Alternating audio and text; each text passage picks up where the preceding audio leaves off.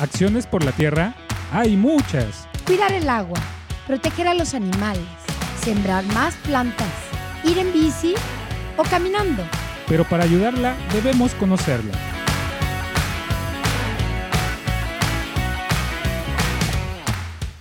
Hola, muy buenas tardes a todos nuestros queridos radioescuchas y también a través del podcast de Acciones por la Tierra. Estamos en una nueva emisión de este programa. Y ¿cómo están? Eh, me presento, soy Alejandro y tengo aquí invitados muy especiales en Choloyan 107.1 FM, Acciones por la Tierra. ¿Qué invitados tenemos el día de hoy? Hola, pues este, yo soy Alondra, otra vez con ustedes, una vez más para hablar de temas, pues, de la permacultura, temas muy interesantes, etcétera. Así Y es. pues hoy tenemos dos invitadas de eh, relaciones mm, Multicultural. multiculturales, si gustan presentarse. Hola, pues mucho gusto. Sí que por primera vez. Me, me llamo Dani, soy estudiante de la licenciatura en Relaciones Multiculturales y igualmente estoy muy emocionada de que platiquemos un poco más hoy de temas tan interesantes como los que tenemos. Perfecto. Eh, hola, buenas tardes. Yo me llamo Sandra y también estudio Relaciones Multiculturales junto con Dani y me da mucho gusto poder compartir este espacio con Alondra y con Alex para platicar de estos temas tan interesantes. Así es, y pues hoy tenemos justo uno de los temas que nos acontecen a todos, que es el uso de los plásticos y desechables y en especial del unicel. Y pues primero vamos a entender exactamente qué, bueno, antes de, de decir cómo afecta y antes de decir qué, qué influencia tienen sobre el medio ambiente, vamos a hablar un poco de qué son estos materiales. Como tal, me parece que el unicel, no sé si lo habían o, escuchado, el 95% del unicel es aire. Y el 5% del unicel es, eh, pues digamos, materia prima. Lo que pasa es que, pues está casi todo relleno de aire, entonces por eso es tan liviano. Y por eso es un material como muy, eh, pues muy versátil, porque justo, eh, pues la- el 95% de este es, es aire, no sé. Y pues bueno, eh, ese es más o menos el unicel. No sé si tengan algún otro dato. Sí, pues igual me sabía ese dato y que el 5% pues era poliestireno. Ándale. y que pues gracias a esta como composición que tiene el unicel se descompone más no se degrada. O sea, sí se descompone en partículas mínimas, pero nunca se va a degradar. Y este, mm, pues sí, más o menos eso es lo que sé de qué es como tal. ¿Ustedes sabían algo acerca del unicel? O qué usos y así. Eh, yo la verdad no conocía ese, ese dato Ajá. con respecto a su composición, me resulta muy interesante. Creo que lo único que sabía es que se ocupa mucho, sobre todo cuando tienes como las fiestas en casa Claro, o así, no claro. quieres como lavar trastes, entonces dices, bueno, voy a comprar platos y vasos de, de unicel. Lo que sí sabía era que, que pues no se, o sea, que no tiene como esta descomposición, sino que, es, que quedan como los residuos en, en partículas y creo que es precisamente esa parte la que puede llegar como a afectar al, al medio ambiente, porque como no, no regresa a ningún lado, se queda como a contaminar.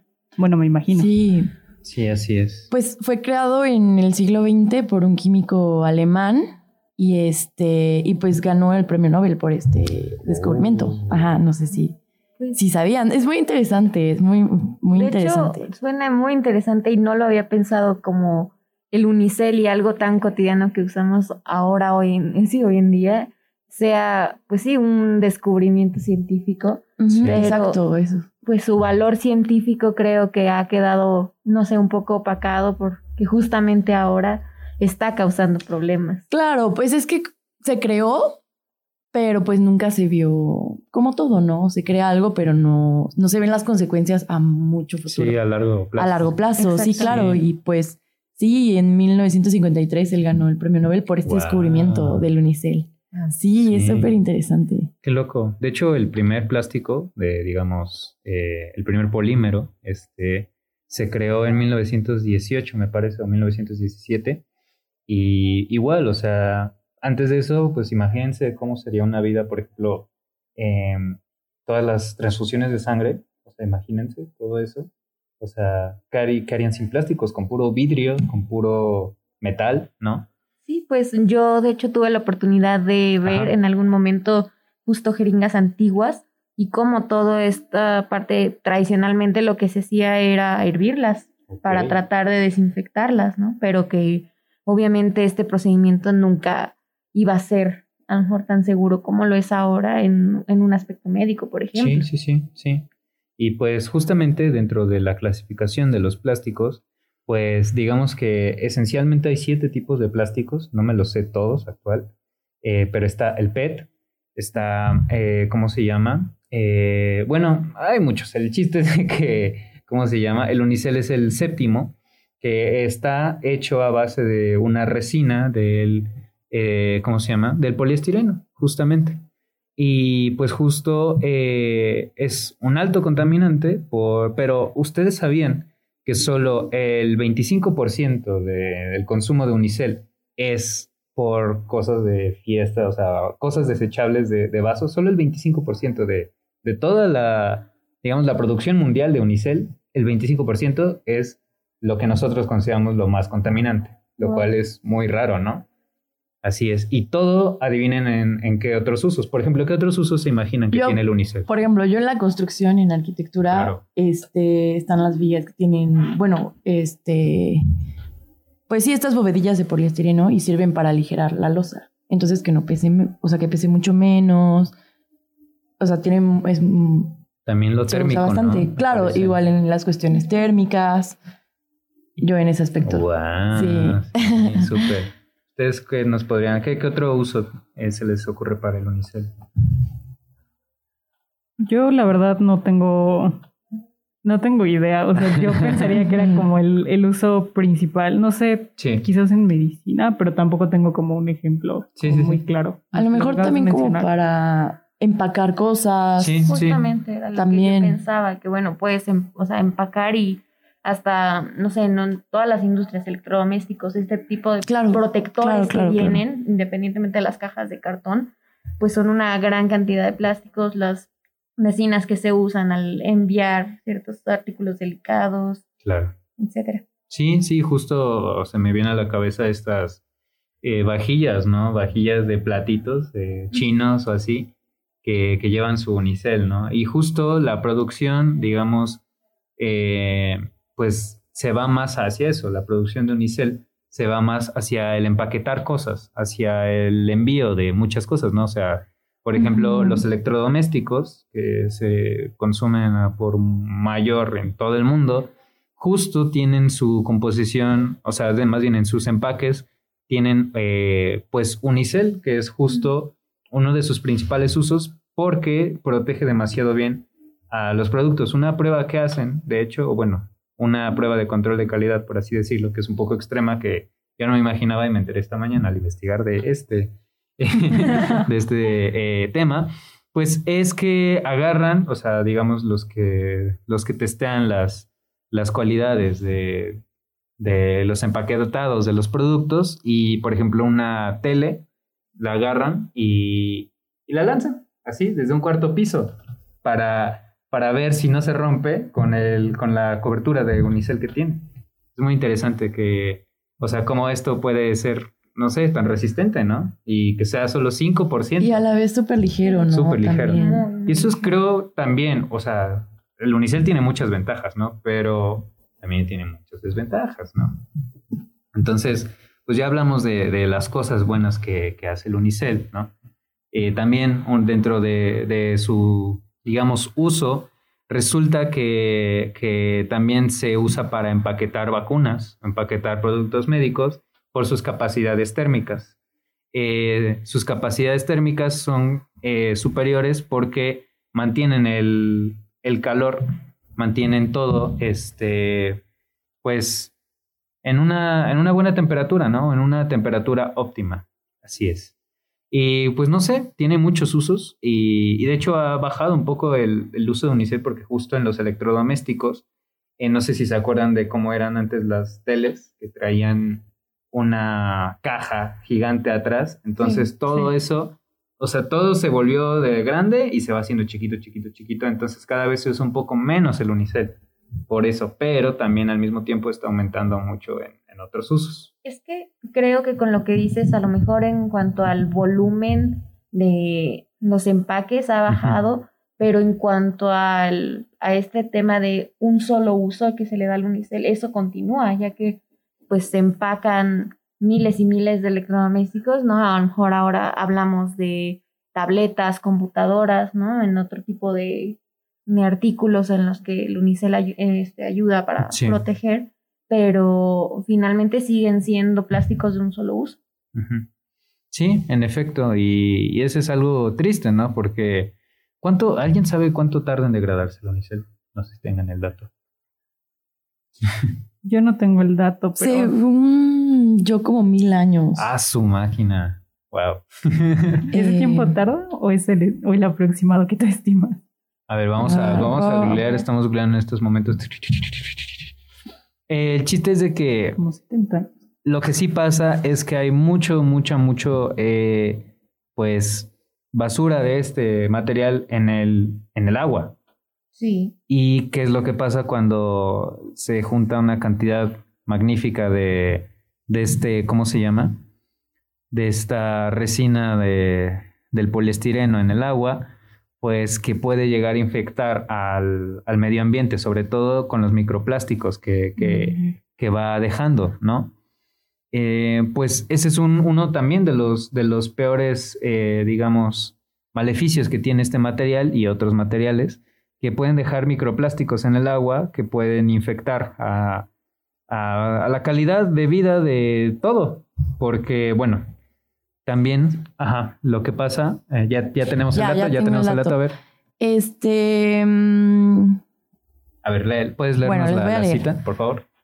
Bueno, dice, cuando es desechado, la naturaleza solo puede dividirlo en moléculas mínimas, que es lo que decíamos, que se descompone más no se degrada, las cuales se fragmentan en piezas más pequeñas hasta llegar a convertirse en micropartículas altamente tóxicas que, Sí. tardan, a- que tardan hasta mil años en desaparecer. Uy.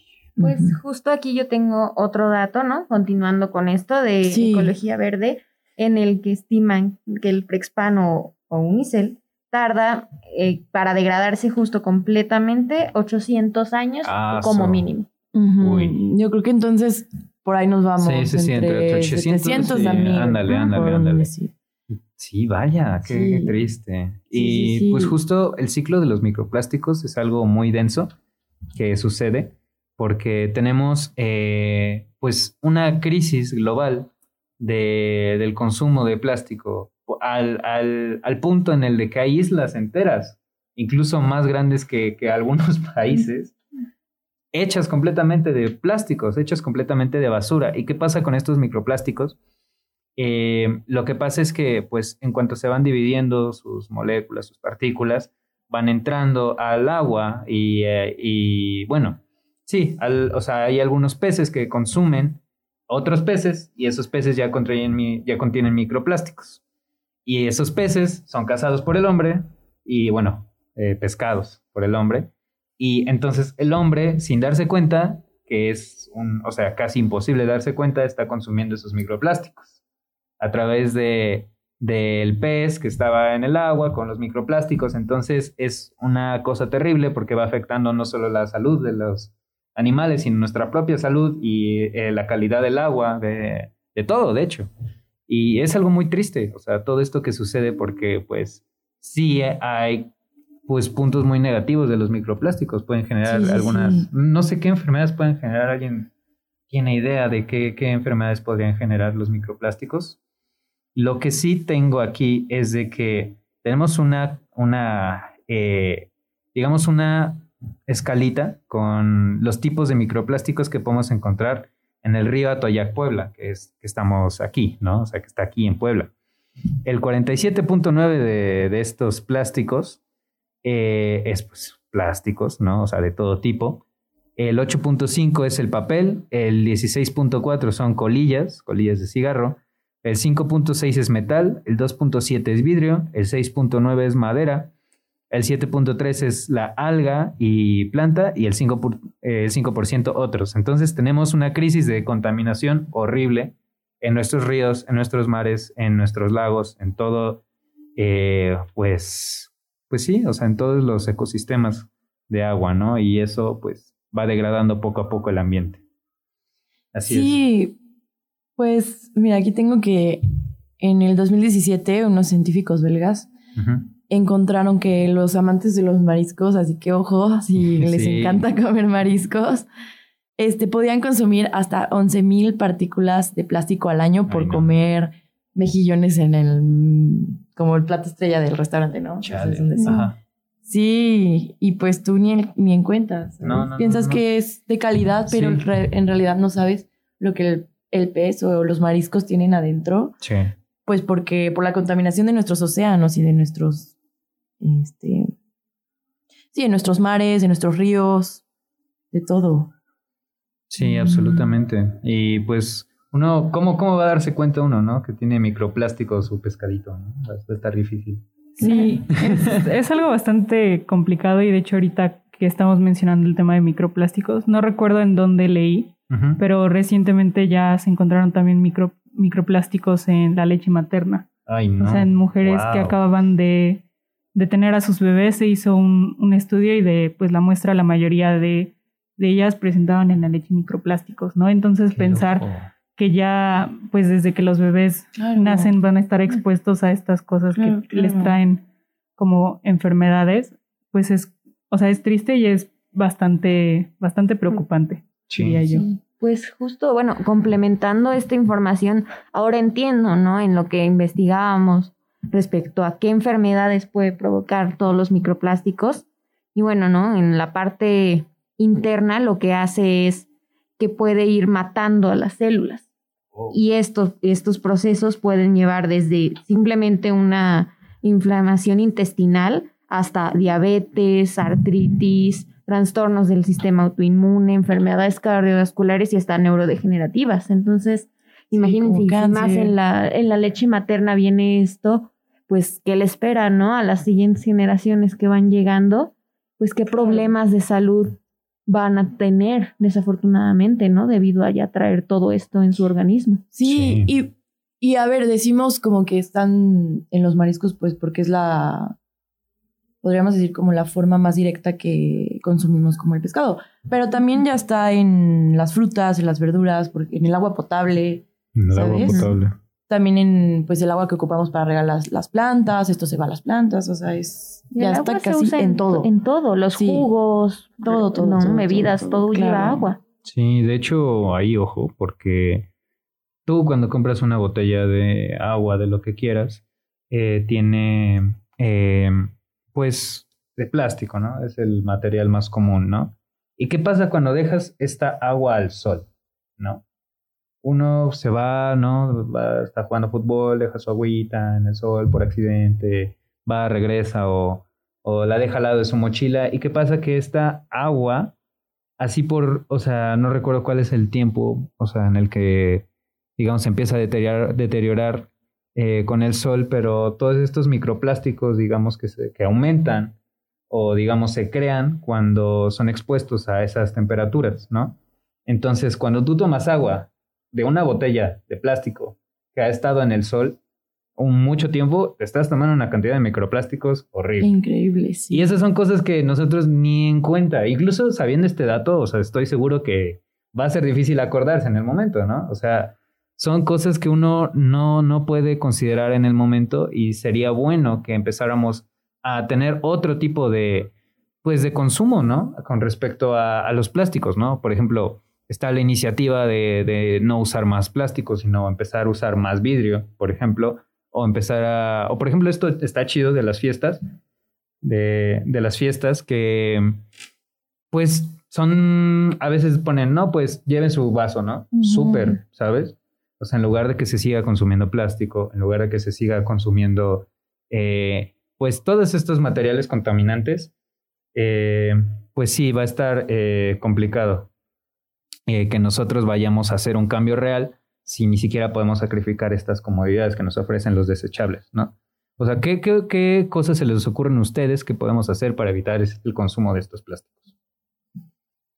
Pues sí, creo que estamos un poquito, o sea, como en esta parte que lo vemos como en las escuelas o nos lo dicen como en nuestra casa o nuestros amigos o lo vemos en redes sociales, pues sí, ¿no? Como si tenemos la oportunidad, o sea, quizás para alguien se escuche como de señora y así, pero si tenemos oportunidad de usar, oiga, no tiene nada de malo ser señora, este, llevar nuestro topper para cuando la comida o como dices en una fiesta es como de, no, pues, o sea, yo traje mi vaso y prefiero como lavarlo, también como ser conscientes, ¿no? De nuestro uso con el agua en general, creo que sería muy, muy importante.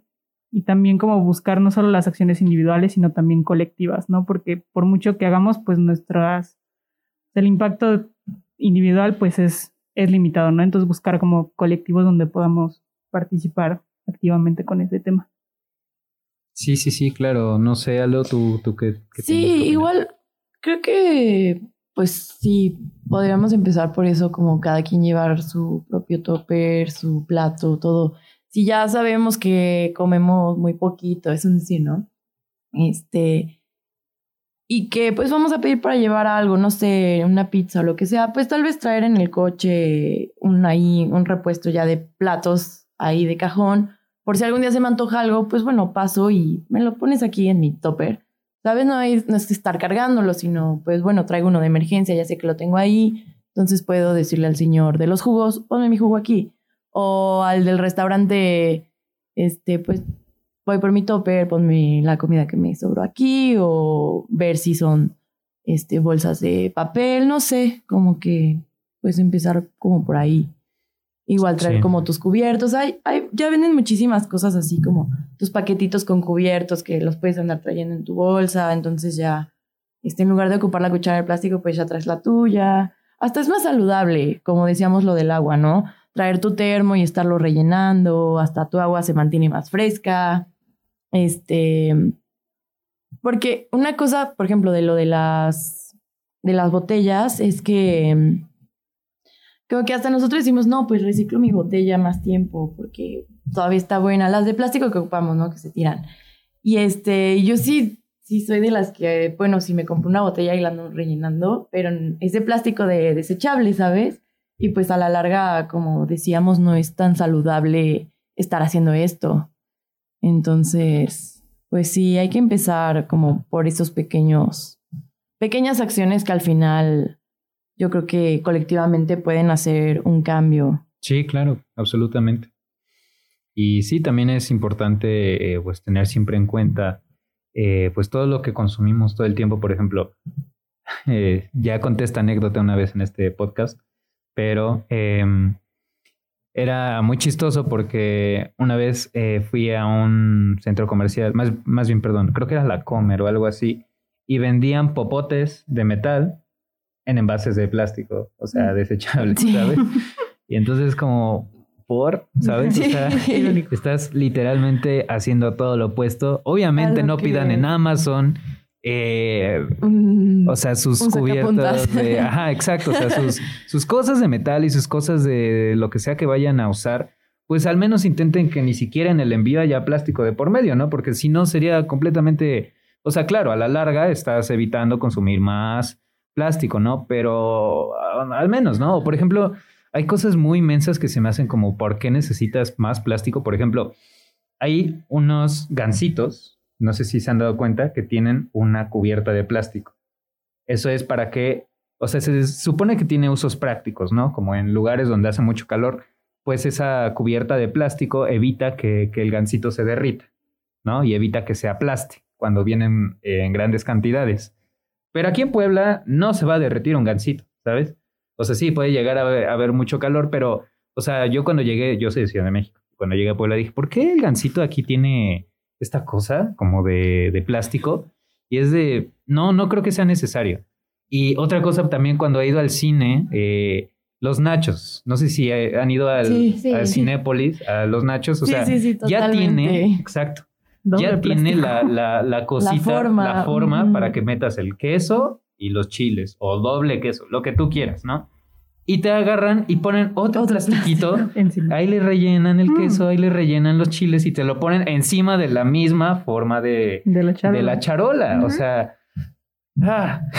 Sí, Creo son que- cosas como Ajá. Hay usos que simplemente es tipo como doble plástico que tan podemos sí. dejar y eso ya va a tener un gran impacto. Sí. Sí, sí, sí. O igual ahorita se me vino a la mente los. eh, ¿Cómo se llama? Es que no es Kinder bueno, son los que vienen así como con cuadritos.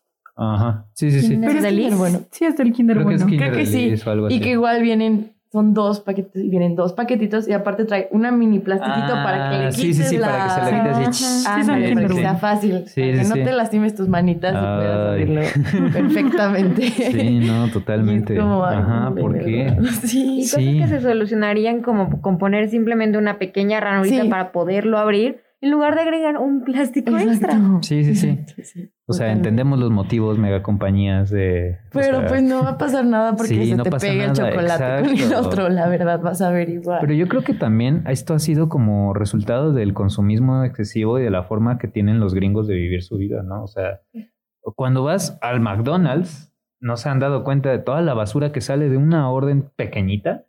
O sea, te dan tu Whopper y te la dan con tu cartón y luego la Whopper adentro trae su papel y luego afuera de eso te lo dan en una bandeja que también tiene una cosa de papel para que no manches la bandeja y luego tienes el cartón de las papas y luego tienes el, ¿cómo se llama? El refresco con el- la tapa y con el popote de, de plástico y luego tienes este, todas las, las, ¿cómo se llama? Pues las salsitas, ¿no? Pero si vas en el drive-thru, en el drive-thru te ponen la bebida envuelta en plástico, te ponen tu, sí, sí, tu esta, ¿cómo se llama? Tu montura para los refrescos y te ponen otro plástico, ¿no? O sea, es demasiado. Y, y- y literalmente, o sea, estoy hablando de una orden, de una hamburguesa, unas papas y, una- y un refresco. O sea, ¿se imaginan una orden más grande? El doble, literal. Entonces, hay muchas formas en las que podemos ayudar al planeta y esas son reduciendo nuestro consumo de plástico y otros desechables, pero hablaremos de eso en el siguiente bloque porque eh, ya no tenemos tiempo. Pero muchas gracias. Pueden, por favor, quédense aquí Sí, quédense en con Choloyan nosotros. 107.1 FM y vamos a hablar del consumo de los plásticos en el siguiente bloque. Muchas gracias. Escuchas Acciones por la Tierra. En un momento regresamos.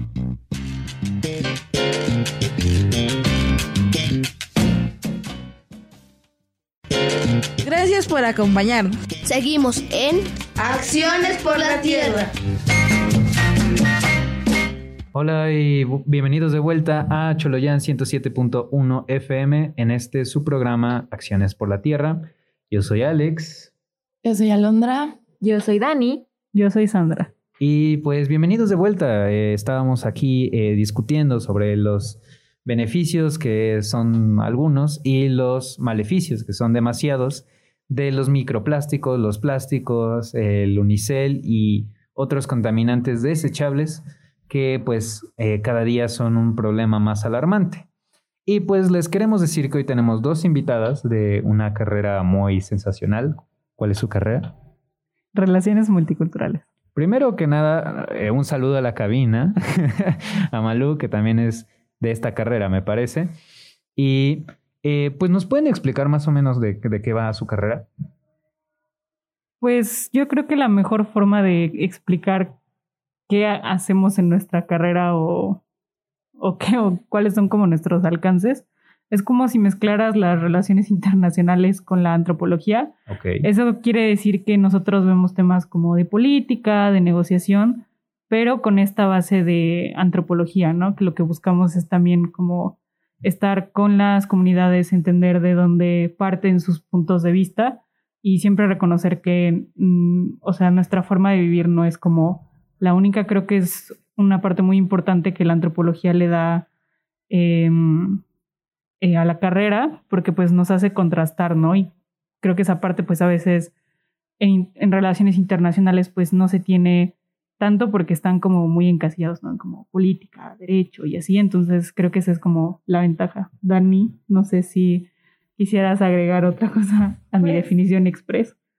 Eh, Creo que es muy buena, pero sí, justo tratamos de aterrizar cómo los, los asuntos locales tienen un impacto global, ¿no? Y que muchas veces este tipo de carreras se enfocan más como a los países y la relación de los países, pero hay mucho más, ¿no? Entonces, ¿dónde queda la relación? Pues no solo de los países, sino de estas macroempresas, de todas las estructuras. ¿Qué pasa con la, qué efecto tienen en la vida real de la gente? Claro. Eso es muy importante también y luego a veces esa parte se pierde un poco de vista. Ok, y bueno, entrando más al tema que nos acontece el día de hoy, este, desde su punto de vista, o bueno, desde el punto de vista de, de su carrera, eh, ¿qué, por ejemplo, soluciones, qué, por ejemplo, eh, formas de ver este problema de los microplásticos podrían traer como a la mesa que se les ocurre en este momento? Pues yo creo que la, o sea, como se me ocurre, ¿no? Para formular una solución, creo que debería de tomarse más en cuenta esta parte que, que Dani estaba mencionando, como la relación entre de empresas y comunidades, pero no como proveedor y consumidor, sino como quien crea o se beneficia, pero al mismo tiempo le, genera un daño como a otras personas. Entonces, para mí una solución tendría que estar como relacionada en la inclusión de las comunidades o de las poblaciones que son eh, o que les pega directamente, ¿no? Como esta parte del consumo de los plásticos, pues se me ocurre en el, en el tema del agua, pues esta empresa que ahorita se me fue él, se me acaba de ir el nombre, de Bonafont, ¿no? Ah, o sea, creo que para tener una, una solución que verdaderamente tenga impacto, pues tendría que tomarse en cuenta eh, pues las opiniones de, de, la, de la comunidad, de las personas que viven cerca, las que se ven afectadas directamente y con las empresas. Ahí como que se si pudiese existir como un diálogo horizontal donde fueran como iguales, creo que eso sí nos acercaría como una solución más aterrizada. No sé, Dani, ¿qué opinas? Sí, pues creo que solo agregaría que aparte de las opiniones, también las comunidades, pues de todas las culturas, tradicionalmente ya tenían formas de manejar los recursos y lo que hablábamos, ¿no? De otro tipo de manejo de otros materiales, hasta para cocinar, ¿no? Aquí en México los guisos tradicionales con las ollas de barro, ¿no? Este tipo de conocimiento que al final de cuentas es menos contaminante y que requiere menos plásticos porque no se, no se usaban y que pueden ser igualmente valiosos para generar nuevas estrategias en las que se reduzca el uso y se hagan modificaciones a lo que existe, pero basándonos más en lo que ya hace la gente, ya en lo tradicional y que, pues sí, implica otro tipo de materias primas también. Vaya, pues es un punto de vista muy interesante, justo pues les agradecemos por acompañarnos, es muy enriquecedor siempre que tenemos mentes eh, que nos pueden dar otro punto de vista. Yo no lo había visto así, pero sí, de hecho, incluso pues dicen que el mexicano eh, eh, pues forma parte del reciclaje sin quererlo, ¿no? Porque, por ejemplo, cosas como de que en una familia, digamos, tradicional en México, pues se recicla la playera del hermano mayor y esa le llega al hermano más chiquito y luego al hermano más chiquito y así, y luego se la dan al primo, ¿no? Entonces, o sea, esas son cosas que pasan, ¿no? O sea, y está muy bien, o sea, porque tenemos formas que de una manera u otra forman parte de nuestra cultura, que, que justo, o sea, se relacionan eh, eh, con esta forma de, de que ustedes dicen de manejar los recursos, ¿no? Entonces, pues agradecemos ese punto de vista. Ahora, eh, por favor, Alo, tú desde el punto de vista de la arquitectura, ¿qué se te ocurre? ¿Qué, qué, qué, piensas cuando piensas en arquitectura y eh, desechables, microplásticos, este, eh, todos estos materiales como el unicel? ¿Qué nos podrías decir acerca de eso? Pues sí, creo que la, en, como que siempre lo que decías, ¿no? Vemos la contaminación en estas pequeñas cosas como los desechables, los vasos, los eh, platos, etcétera, pero también en la industria de la construcción, que es una de las que más contamina, pues hay mucho uso de estos materiales, ¿no?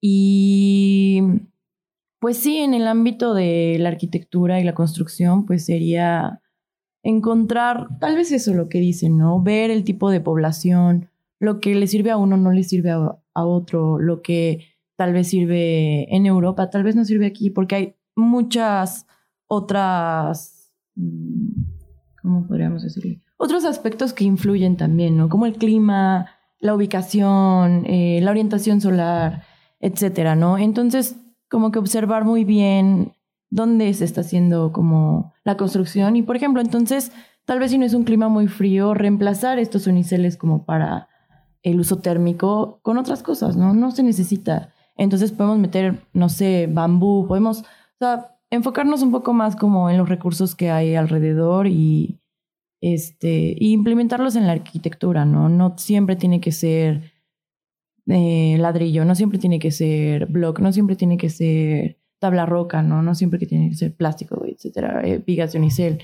Hay muchísimos otras eh, formas de construir que podemos como evitar estos materiales y al final va a servir para lo mismo, ¿me entiendes? Vaya, pues sí, esa es una perspectiva también bastante interesante, ¿no? O sea, es parte de las cosas que también se hacen en Acciones por la Tierra, ¿no? O sea, intentar eh, hacer viviendas sustentables. Claro. Con recursos de, de la comunidad. Con, Exacto. O sea, pues sí, con distintos materiales y formas de, pues de ver esto, ¿no? Desde, ya sé que nadie me lo preguntó, pero desde la animación. No, claro, adelante. Pues desde la animación, eh, algo que, que, creo que es importante es pues justo esta cosa de cómo, cómo una imagen puede influir en los medios, ¿no? O sea, cómo una imagen, como un sonido, como algo así puede influir en los medios. Por ejemplo, hay un corto que seguramente han visto, se los voy a enseñar. Es, se llama Man, de, es, dejen, de Steve Cutts. Ah, claro que lo he visto. Eh, miren, ¿han visto este corto?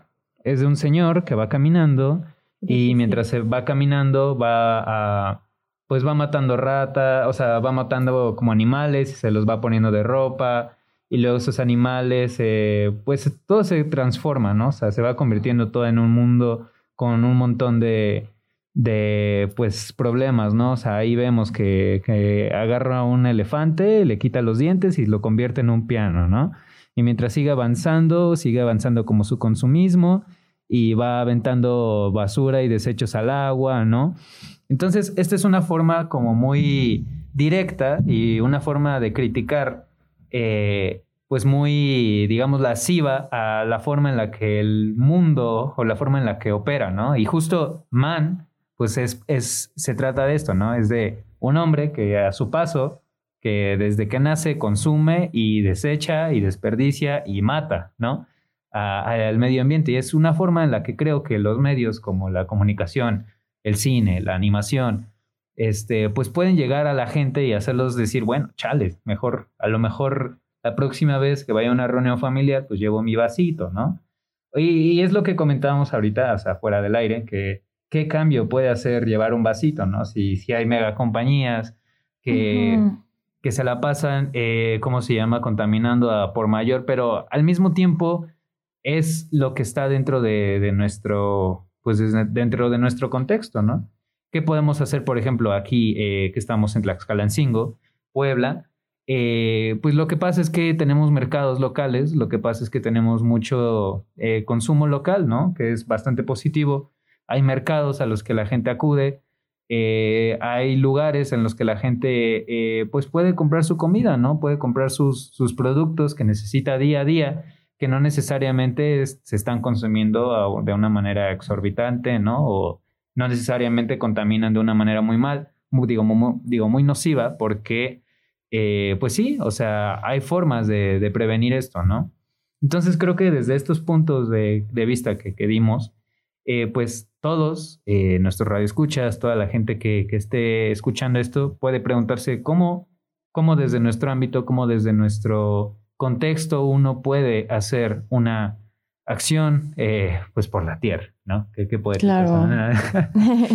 no, pues sí, eh, pero sí. Eh, tienes datos que compartirnos, Aldo. Ya llevo viendo sí. desde hace varios minutos que pues tienes es, datos. Es el plástico en números, ¿no? Números este, ya datos reales. Entonces, pues los plásticos de un solo uso, es decir, que se hicieron simplemente para usarlo una vez y desecharlo, eh, representa el 50% de los que se producen cada año. O sea, el 50% solo es de un solo uso. Los demás son para larga vida. Y otro dato es que este, 100.000 tortugas y mamíferos marinos y un millón de aves marinas mueren anualmente, o sea, al año, eh, por la contaminación del plástico en los mares. El 40% del plástico que se fabrica es para envases que desechan tras un solo uso y se proyecta que para eh, 2050 habrá más plásticos que peces en el océano. Se estima que 8 millones de toneladas de plástico llegan al océano cada año.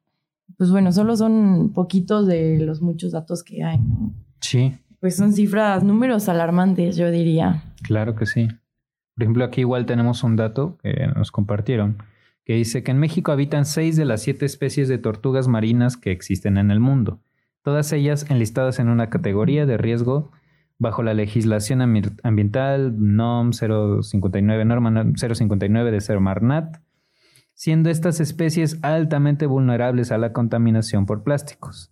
Y los estudios demuestran que una de cada tres tortugas muere a causa de este plástico y que el punto de inflexión se encuentra cuando las tortugas consumen más de 14 piezas plásticas. Imagínense que eres una tortuguita Sí. sin saber nada de la vida, literalmente naces y vas al agua y lo primero que haces es ver una algo en el en la agüita y piensas, "Ah, mira un pececito, me lo voy a comer" o no sé.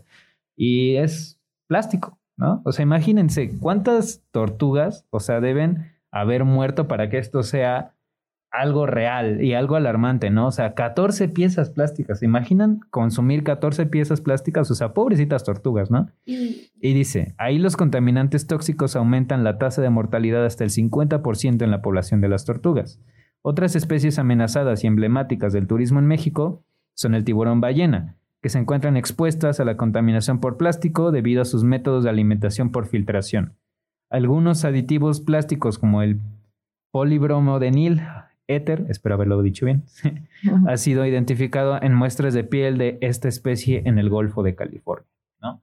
O sea, tenemos una cantidad de, de animales en peligro muy fea, ¿no? Y impacta, ¿no? Porque platicando de lo que decíamos de esta orden de las hamburguesas, pues simplemente cuántos plásticos listamos en esa, en esa pequeña orden, que pues pueden ser justamente los 14 para que esa pequeña tortuga desafortunadamente los consumiera. en Entonces hay que ser conscientes justo de esta parte y que bueno, no solo en estos contextos, sino en la cuenta de cuántas cosas, ¿no? Ir al mercado, pues podemos traer bolsas de tela, porque pues simplemente la fruta que te van dando, pues cada fruta diferente te dan tu bolsa de plástico, que por más delgada que sea, ya vimos que no, no se degradan completamente. Entonces, pues sí, ese consumo o esas 14 piezas de plástico, creo que hay que reflexionar y traer ese número en mente porque Sí.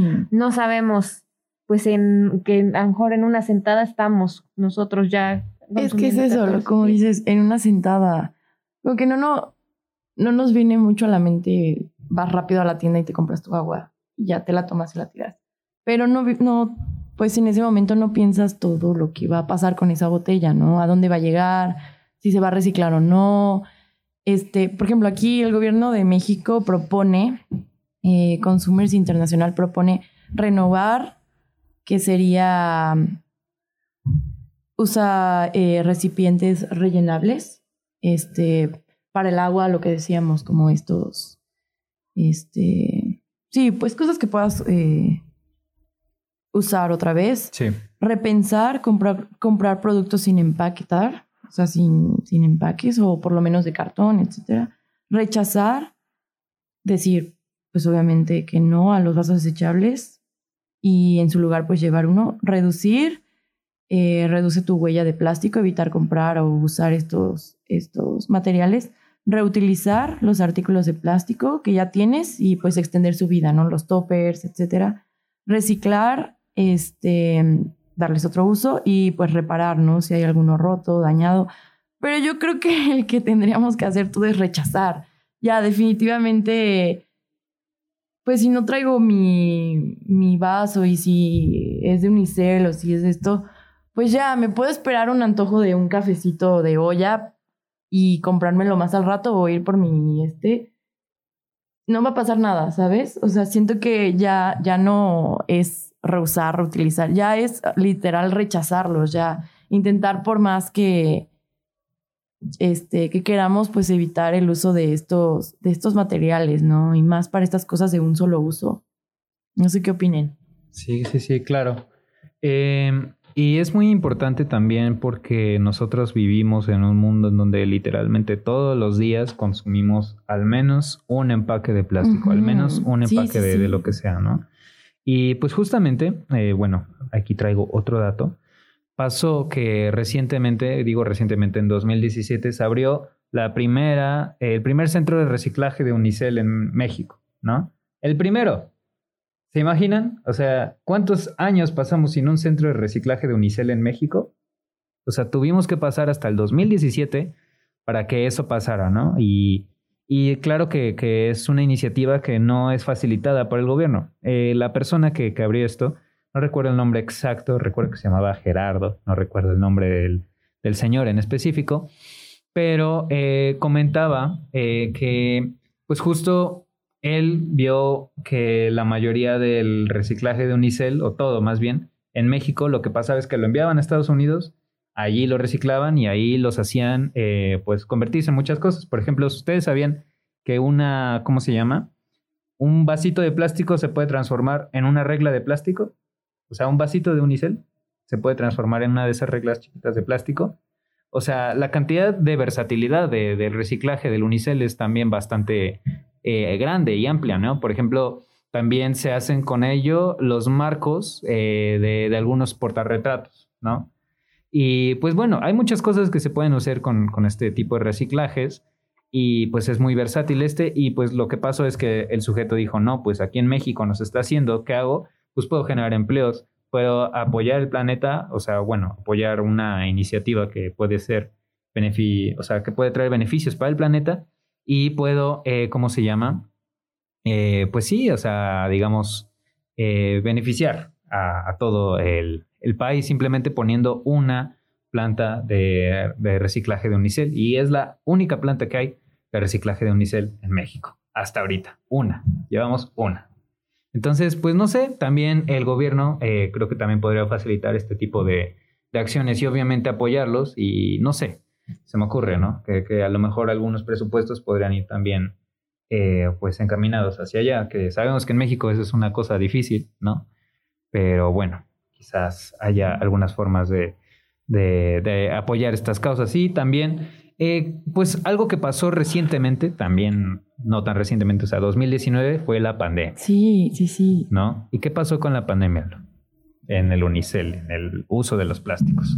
Pues yo la verdad creo que a partir de la pandemia el uso del unicel, plásticos, envases, etcétera, ha aumentado progresivamente, sí, y en números muy altos a partir de que se cierran todos estos locales, ¿no? Y que empiezan, obviamente, empiezan estas empresas como Rappi, Uber, etcétera, eh, o simplemente igual los lugares locales a, a, pues, a ver, ¿cómo voy a vender, no? No sí, me dejan sí. abrir, no me dejan tener gente, pues ni modo, pongo un letrero de que yo llevo comida a domicilio eh, yo mi restaurante, ¿cómo voy a sobrevivir? O mi, mi local, lo que sea. Y empezó esto de, ah, bueno, entonces te llevo las verduras o te llevo el súper a tu casa. Sí. Entonces me pido mis tacos y ellos me los traen en, bolsas, en unicel, paquetes, ¿no? En un paquete sí. de unicel. Las salsas en bolsas, este, el cilantro y la cebolla igual en bolsas, este, limones, ¿sabes? Entonces siento que a partir de esto, y también se te queda el hábito, ¿no? Ya te da flojera luego y ya mejor le marcas a la señora de la esquina y que me lo traiga, ¿no? Y ni siquiera le llevo trastes, que me lo traiga ella en, en cosas de unicel y así. Entonces siento que sí ha aumentado. Igual lo que decíamos, este, pues ya, si me van a traer comida, entonces también ya me pido la chamarra que vi en internet, este, por paquete, ¿sabes? Sí, sí, sí. Sí, Amazon creció exponencialmente durante la pandemia como no tienen idea. O sea, Amazon ahorita es de las compañías más fuertes de absolutamente sí, sí, sí. todo. ¿Por qué? Porque, pues justamente, ¿qué hacías cuando estabas en tu casita en pandemia? Estar en el teléfono, ¿no? Todo el día. Sí. ¿Y qué haces en el teléfono? Y, y, cuando estás en el teléfono y tienes dinero, compras cosas por internet, ¿no? ¿Y qué pasa cuando las personas pasan más de, no sé, más de 12 horas en el teléfono, ¿no? Con esto de la pandemia, pues que aumentó un montón la venta de, de, de artículos por internet y Amazon como es el líder de ventas por internet y pues creció exponencialmente. Pero ¿qué pasa con estos empaques de Amazon? Pues que, o sea, sí, tienen cartón y lo que quieras, pero por ejemplo, luego el volumen de las cajas, o sea, es inmenso, simplemente para no dañar, por ejemplo, el producto, ¿no? O sea, y entonces tiene sus, o sea, no solo unicel, ¿no? En, en los casos de los electrónicos, sino de estas bolsitas, ¿no? Que, que vienen para protegerlas de, de aire. Y luego encima de eso, el, el plástico para empaquetarlo. Y luego encima de eso, la caja, ¿no? Y luego encima de eso, todas las cintas que usan, ¿no? Y, y todo esto de, de los, eh, de los desechables, de los empaques, pues aumentó muchísimo en pandemia, así como la venta de los cubrebocas, que Claro, no sé si han pasado por la calle, pero estoy seguro que si vamos a cualquier esquina ahorita, vamos a encontrar al menos tres cubrebocas tirados. Seguro. Sí, Seguro. sí, sí. Sí, definitivo. Entonces, eh, pues también la, la venta y el desecho de estas cubrebocas, pues también es un pa- impacto muy grande, ¿no? Eh, pues a nivel mundial. Sí, la Y producción sí. que se hizo de todos los cubrebocas. Igual también lo de las vacunas, ¿no? Que comentábamos Ujú. ahorita. La forma en la que enviaron todas las vacunas a todo el mundo fueron en empaques de unicel porque mantenían la temperatura adecuada para que no hubiera riesgo de que la vacuna ya no sirviera, de que cualquier cosa, y protegía a la vacuna. Entonces, todas estas vacunas que se enviaron a todos lados, pues fueron enviadas en empaques de unicel. ¿Qué digo? O sea, eh, por un lado, pues qué chido, ¿no? Que, que hubo vacunas para todos sí, o que sí. hubo vacunas suficientes. Y por otro lado, pues imagínense todos esos empaques, ¿no? Que, que, que se usaron. O sea, ¿cuántas vacunas? Por ejemplo, me acuerdo que, que salió la noticia, ¿no? Cuando apenas empezaban a, a, a vacunar a la gente, que la UDLAP iba a comprar como 100 mil, ¿no? Vacunas o algo así. Ujú. Imagínense la cantidad de, de- de paquetes para esas 100 mil. Y pues es algo eh, alarmante, ¿no? O sea, y pues sí, eh, no sé, es, es un poco deprimente incluso, ¿no? Sí, sí, sí. Es ¿Cómo que- va? Pensamos que como vamos progresando, pero pues viéndolo así, a veces piensas que no, o sea, ves más y más y más números. Sí, Sí, es un, es un tanto complicado, ¿no? Porque la pandemia, pues como dicen, ¿no? Generó este tipo... Claro. Generó nuevas demandas, ¿no? Para ajustarnos al hecho de, pues, estar encerrados todo, todo el tiempo y pues fueron como, siento, mecanismos de, de adaptación, ¿no? Para los negocios locales, inclusive para las empresas y así. Y desafortunadamente, pues, en, en buscar como cuidar nuestra salud, pues también generamos como estos, estos impactos, pero creo que pues también no, no, bueno, como que me pongo a pensar, ¿no? Bueno, si, si no hubiese sido como con, con esas estrategias, pues que, o sea, como qué otra cosa pudiésemos haber, haber hecho en, en su lugar, ¿no? O sea, como dices, si no es que se envían las vacunas en estos Claro, paquetes claro. a cierta temperatura, eh, pues yo la verdad creo que sin las vacunas tendríamos muchísimos más muertos de los que hemos tenido a, a raíz de que se empezaron como las campañas de vacunación, ¿no? Entonces sí es contraproducente, pero al final o sea, fueron cosas como que estuvieron relacionadas o que tuvimos que hacer para, pues, para sobrevivir en la pandemia. Así Sí, es. claro. Sí, Bueno, creo que como para cerrar esto de una forma un poco más positiva, el hecho ya sucedió y creo que justo no hubo una necesidad de todos para hacerlo, pero más bien si ahora los tiempos empiezan a cambiar, es esta parte de tomar acciones y decir, ok, a lo mejor fue la situación que por la emergencia sanitaria tuvimos que tomar, pero no volverlo un hábito y- Exacto. Claro. Sí, sí, y sí. que, ok, ya algo que está pasando, ok, en el tema de salud va a ser importante esta parte de control de calidad, pero en la parte de los alimentos, de la paquetería, pues busquemos mejor los popotes en las tiendas locales, ¿no? El pedir la comida, si se va a hacer con la gente que te trae la comida corrida y demás, pues tener tus toppers listos en, en tu bolsa o en tu transporte Claro. traer algún vaso, algún recipiente, este tipo de acciones para evitar que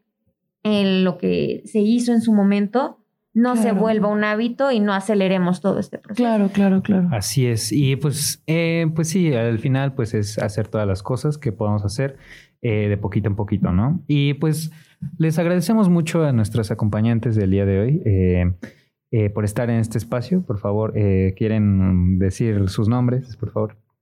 Em, pues Sandra, me dio mucho gusto compartir este espacio con ustedes. Dani, igual me gustó mucho platicar con ustedes y que nuestros radioescuchas aprendieran este y podríamos reflexionar con ellos un poco más de un tema así. Claro, y bueno, yo soy Alo, nos vemos en el siguiente en el siguiente Episodio. episodio para hablar, ya saben, de temas muy interesantes. Y pues sí, para que quede como reflexión, ¿no? Como preguntarnos cómo podemos nosotros mismos hacer algo por la comunidad. Sí, pues muchas gracias por acompañarnos. Esto fue Acciones por la Tierra en Choloyan 107.1 FM. Hasta Nos luego. vemos. Bye. Adiós. Gracias. Acciones por la tierra hay muchas. Cuidar el agua, proteger a los animales, sembrar más plantas, ir en bici o caminando. Pero para ayudarla debemos conocerla. Nos escuchamos el próximo viernes a la una de la tarde. Aquí en Acciones por la Tierra.